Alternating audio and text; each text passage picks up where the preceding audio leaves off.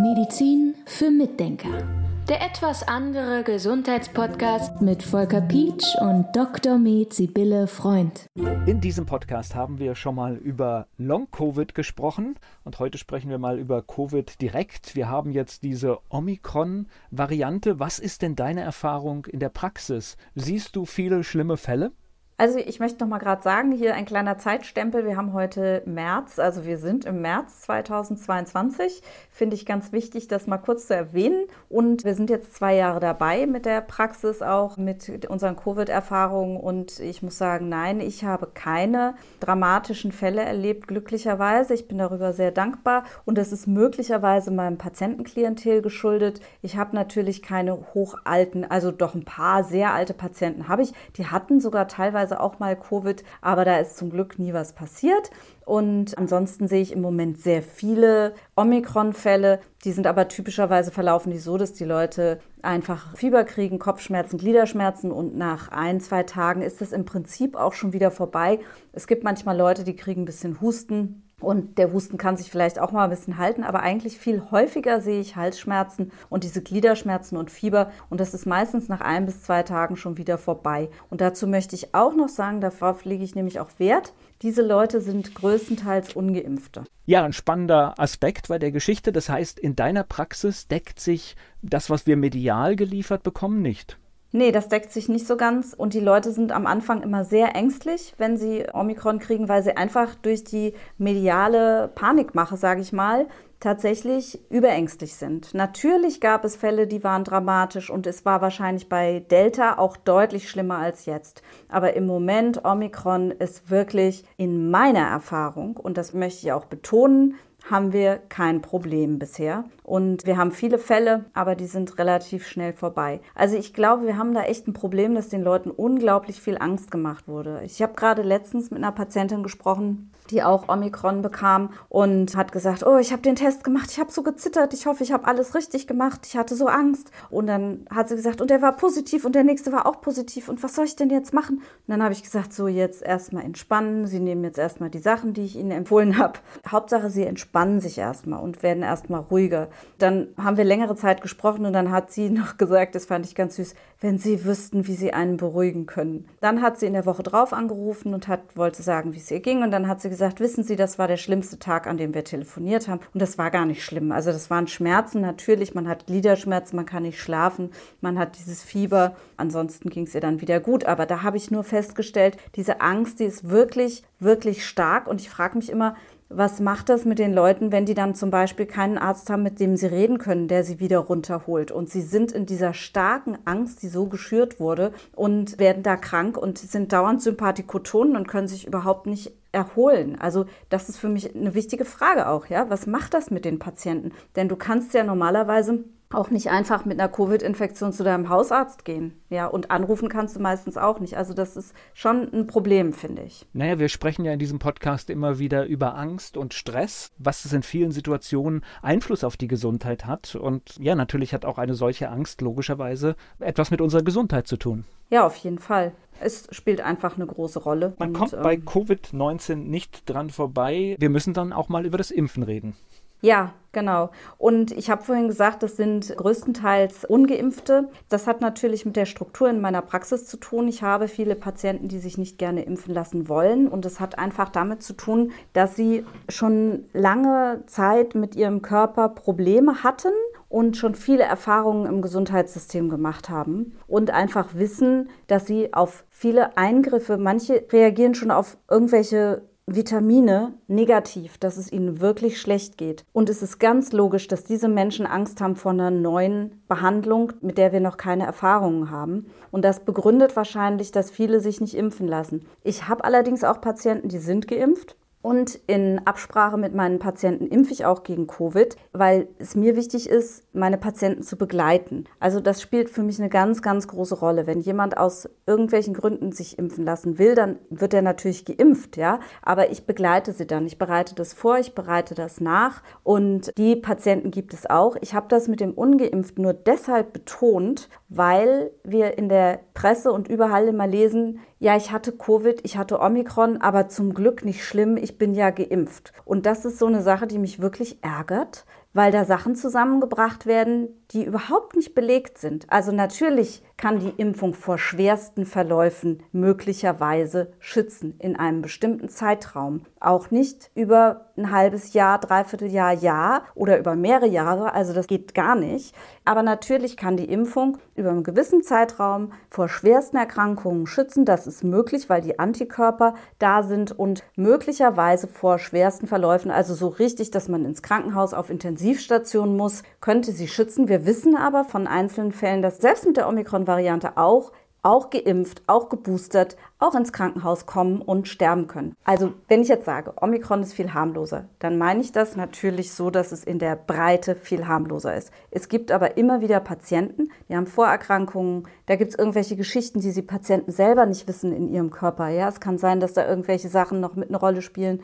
Und natürlich kann es da sein, dass auch an einer relativ milden Erkrankung mal jemand stirbt oder ins Krankenhaus kommt. Und diese Leute kann eventuell die Impfung schützen, aber es muss nicht sein. Es gibt auch die Gegenbeispiele. Du hast gerade gesagt, dass du, wenn du impfst, das vorbereitest und nachbereitest. Und was ich so in meinem Umfeld erlebt habe, viele waren bei der Impfung und was sie mir berichten, das macht mir so ein bisschen Angst, weil die sagen, dass der eigentliche Vorgang ganz schnell ging. Und ich kenne es noch von anderen Impfungen, da wird dir halt erzählt, was da für eine Krankheit quasi verhindert werden soll. Also wird der Nutzen der Impfung dargestellt. Es wird aber auch dargestellt, was diese Impfung vielleicht für Nebenwirkungen hat. Und das, was ich höre, ist, dass in fünf Minuten das eigentlich nicht machbar ist.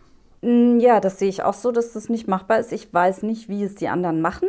Das kann ich selbst nicht beurteilen, aber ich sage nur, bei uns ist es eben so, ich versuche das abwägend zu besprechen. Das dauert etwa eine Dreiviertelstunde und ich untersuche auch jeden Patienten vor der Impfung und ich bereite ihn darauf vor und bereite das nach. Also für mich ist das normal, für mich gehört es einfach so. Das heißt, es ist aber eine tatsächliche Aufklärung und diese Aufklärung ist letztendlich auch erstmal ergebnisoffen, weil es kann ja am Schluss irgendetwas rauskommen, dass der Patient sagt, uh, ich habe diese Kontraindikation und deswegen entscheide ich mich jetzt anders. Ja, und es ist mir auch super wichtig, dass man diese Transparenz hat. Und die fehlt mir im Moment im öffentlichen Diskurs. Die fehlt mir auch im wissenschaftlichen Diskurs. Das heißt, mir fehlt eigentlich der wissenschaftliche Diskurs per se. Das passiert nämlich viel zu selten. Wir haben so viele Studien gesehen über Covid, über Covid-Probleme, über Covid-Impfungen, über Covid-Impfprobleme. Wir sehen viele, viele Studien. Es werden aber immer nur einzelne Studien, wie so beim Pokerspiel, für irgendwelche Themen gezückt und auf den Tisch gelegt. Und dann wird gesagt, so, wir wollen jetzt das Thema abarbeiten. Schaut euch diese eine Studie an, die unterstützt unser Anliegen und fertig. Und das ist halt keine Wissenschaft. Wissenschaft ist Abwägen, Wissenschaft ist Diskussion und das fehlt halt im Moment. Und das ist wirklich was, was echt zutiefst deprimierend ist. Hast du in deiner Praxis auch Patientinnen und Patienten, die nach der Impfung zu dir kommen und ist dir da irgendetwas aufgefallen? Ja, also ich habe viele Patienten, die nach der Impfung etwas berichten. Und wichtig ist die Frage, die dann immer kommt, ist, wie kann man denn einen Bezug zur Impfung herstellen? Also wie kann man denn sagen, das kommt möglicherweise von der Impfung? Ich kann ja nie sagen, das kommt sicher von der Impfung, aber könnte es möglicherweise von der Impfung kommen? Und das kann ich schon so ein bisschen beurteilen, weil ich meine Patienten im Allgemeinen sehr gut kenne. Also ich weiß schon, wer könnte eventuell möglicherweise einfach über Angst Symptome entwickeln, weil er geimpft werden musste, dass er jetzt Angst hat, dass er Symptome haben könnte und kriegt dann irgendwelche Symptome, die aber gar nicht im Zusammenhang stehen könnten mit dem Impfstoff. Oder andererseits gibt es dann eben die Patienten, die ich schon ganz lange habe, wo ich zum Beispiel was behandelt habe und denen geht es richtig gut, die sind total stabil, die müssen sich impfen lassen, für die ist das aber kein Ding. Und die kriegen auf einmal Symptome und sagen, ich habe jetzt so komische Symptome und dann sage ich, wann sind sie denn geimpft worden? Ja, vor ein, zwei Wochen irgendwie irgendwie, ja gut, und dann muss ich sagen, hm, das ist jetzt nicht unbedingt, scheint mir kein Placebo-Effekt oder so zu sein sondern es scheint schon zu sein, dass das mit der Impfung zusammenhängen könnte. Und da ich ja nun auch weiß, was für physiologische Möglichkeiten was die Impfung machen könnte, rein aus der Studienlage, die ich kenne, dann kann ich mir auch überlegen, ob das dazu passen könnte oder dazu nicht passen könnte. Wenn das für mich erklärbar ist, dann melde ich das auch. Und da habe ich wirklich ziemlich viele Meldungen gehabt, muss ich sagen. Also das ist die Erfahrung in meiner Praxis. Kannst du ein paar Beispiele nennen? Was sind das für Dinge, die dann zu einer Meldung führen? Also wir hatten zum Beispiel, es gab Herpeserkrankungen. Eine Patientin hatte sogar einen Monat lang eine Herpeserkrankung in ihrem gesamten Gesicht im zeitlichen Zusammenhang der Impfung. Wir hatten sehr viele Patienten mit Herzrhythmusstörungen, sehr viele mit Kurzatmigkeit und Erschöpfung. Also Erschöpfung ist auch ein Punkt. Da hatte ich zum Beispiel eine Patientin, die mir jetzt spontan einfällt, der es schon richtig gut ging nach meiner Therapie. Die hatte so eine massive Erschöpfung, dass sie nicht arbeiten konnte. Dann hat sie sich impfen lassen. Also die war schon ein Jahr lang stabil, hat sich impfen lassen und war dann drei Monate nicht mehr arbeitsfähig. Und das fällt mir auf, ja. Dann finde ich das schon meldenswert oder mich irritiert das. Und ich finde es vor allem auch ärgerlich, wenn ich mir so eine Mühe gebe und den Patienten wieder auf die Beine helfe und dann kommt da so die Impfung und danach geht es denen schlecht. Ja, also es ist einfach irgendwie auch ärgerlich. Dann weitere Nebenwirkungen, von denen ich denke, dass sie zusammenhängen könnten, sind häufiger hoher Blutdruck in der Folge dann benebelt sein, das hatten wir auch häufiger, so sich nicht mehr konzentrieren können, wie neben sich stehen. Dann hatten wir rezidivierende Durchfälle. Durchfälle waren ziemlich häufig oder sind ziemlich häufig. Dann hatte ich mal eine Patientin, die hatte innerhalb von zehn Tagen einen Herzinfarkt. Könnte man sich schon auch vorstellen, dass das was tut, weil wir den Verdacht haben, dass dieser Impfstoff möglicherweise was mit Herz-Kreislauf-Erkrankungen zu tun hat, die schneller auftreten. Dann gab es natürlich allergische Reaktionen, also Urtikaria, so ein Ausschlag über den ganzen Körper. Einmal hatte ein Patient Missempfindungen der Zunge. Das sind so in die neurologische Richtung gehende Probleme. Das sieht man ja auch häufiger. Wir wissen ja auch, das ist wirklich bekannt, dass es zu einseitigen Gesichtslähmungen kommen kann in der Folge, also facialis Paresen. Neurologische Sachen sind häufiger aufgefallen. Ich habe einen Patienten, der kann seinen Arm nicht mehr einsetzen, weil der fühlt sich ganz kalt an, der hat dort gar keine Kraft mehr in dem Arm, der kann nicht mehr arbeiten. Dann habe ich Patienten mehrere, die Migräne bekommen haben. Ich habe eine Patientin, die hat sich impfen lassen und der ist der Zusammenhang gar nicht aufgefallen. Die hat gesagt, Frau Doktor, ich habe jetzt seit einem Monat dauernd Migräne. Und dann sage ich, wann haben Sie sich impfen lassen? Ja, vor einem Monat. Ja, und vorher hatte sie die Migräne, gut, die hatte immer mal Migräne, aber eher so einmal im Monat. Und jetzt hatte sie sie einen Monat durchgehend. Oder Augenmigräne ist aufgetreten, das erste Mal nach den Impfungen, war früher noch nie ein Thema. Oder Herpes zoster, darüber gibt es auch viel Literatur, habe ich auch gesehen, Herpes zoster. Dann habe ich gesehen, dass Leute wieder Erschöpfung hatten. Eine große Sache waren noch Leberwerterhöhungen, auch bei jungen Leuten, wo man gar nicht denkt, dass sie Leberwert erhöht haben könnten. Das weiß ich auch von Kollegen, die auch gesagt haben, sie haben erhöhte Leberwerte so vier bis sechs Wochen nach der Impfung gesehen. Was noch aufgefallen ist, sind Zystitiden, also Blasenentzündungen und Infektionsneigungen eher. Und natürlich der Verdacht auf Myokarditis. Also das habe ich auch schon gesehen, dass man denkt, da ist mit dem Herz was nicht in Ordnung. Auch das, wir machen so ein spezielles EKG, das zeigt da auch Auffälligkeiten. Also das ist schon eine ganze Menge, finde ich. Und das ist mir eigentlich zu viel, muss ich sagen. Das ist aber wirklich nur der Bericht aus meiner Praxis, möchte ich nochmal betonen. Aber ich finde es schon nicht so schön. So, jetzt hast du eine Privatpraxis. Das heißt, wenn du eine Meldung machst, wer zahlt denn das? Das zahlt niemand. Und es dauert etwa 20 Minuten. das ist schon sehr ärgerlich, ja. Also das bezahlt einem niemand und man muss dann wirklich einfach sagen, okay, ich mache das jetzt, weil ich es einfach wichtig finde, dass das auch im Paul-Ehrlich-Institut ankommt, ja. Und überhaupt, dass es überhaupt gemeldet wird. Und das ist leider auch wieder so ein Thema. Das Thema kenne ich allerdings schon sehr, sehr lange. Wir wissen, dass vieles nicht gemeldet wird, weil die Kollegen einfach nicht dazu kommen. Ich habe die Zeit dafür eigentlich auch nicht, ja. Ich denke dann auch, oh Gott, jetzt habe ich hier noch wieder Meldungen zu machen ich habe eigentlich nicht die Zeit dafür und es bringt kein Geld. Und ich glaube, das ist mit ein großes Thema, warum vieles nicht gemeldet wird und warum wir mit Sicherheit eine sehr große Dunkelziffer haben. Ich sage jetzt so ganz naiv, das ist ja etwas, da geht es ja um die Sicherheit der Allgemeinheit, also wirklich von uns allen, dass solche Sachen, dass solche Verdachtsfälle nach Möglichkeit sehr schnell gemeldet werden. Und aus meiner Sicht, so ganz naiv, gehört das auch in den Vergütungskatalog von Ärzten. Das heißt, die müssten dafür bezahlt werden. Ja, das würde man sich wünschen, aber es ist nicht so. Vielleicht können wir ja diese Botschaft mal raussetzen, dass in diesem Bereich dann ja, auch ein bisschen mehr wär, Druck gemacht wird. Wäre schon ganz nett, es wäre halt wirklich wichtig, aber es ist eben nicht von Interesse scheinbar, ja.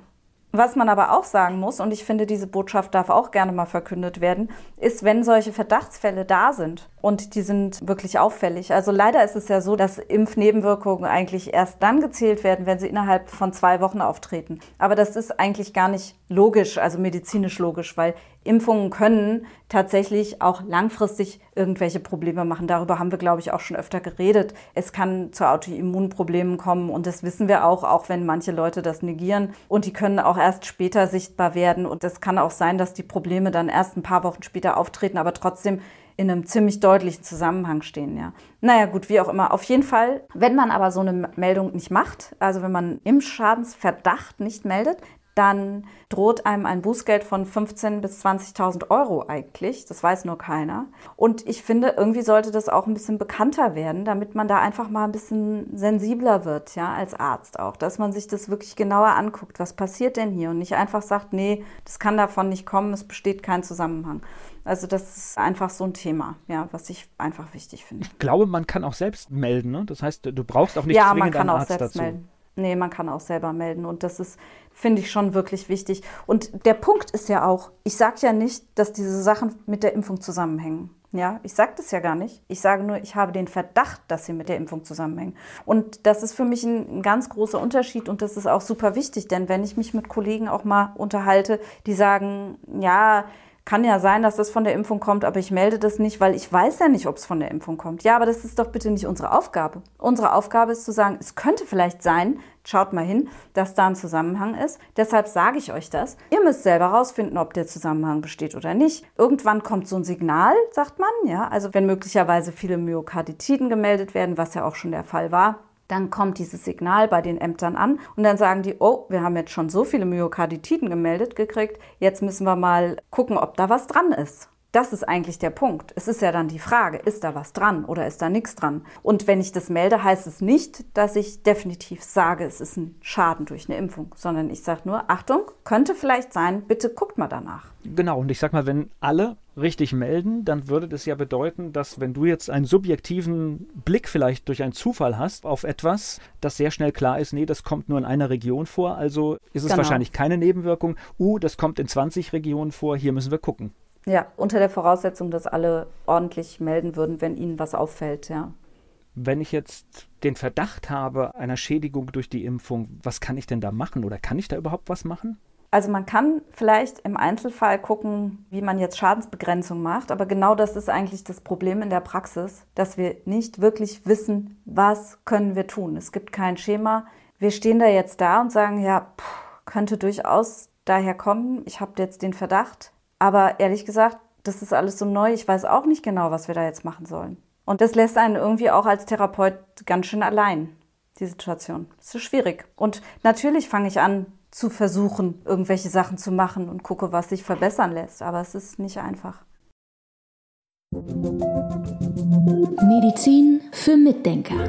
Der etwas andere Gesundheitspodcast mit Volker Pietsch und Dr. Med Sibylle Freund.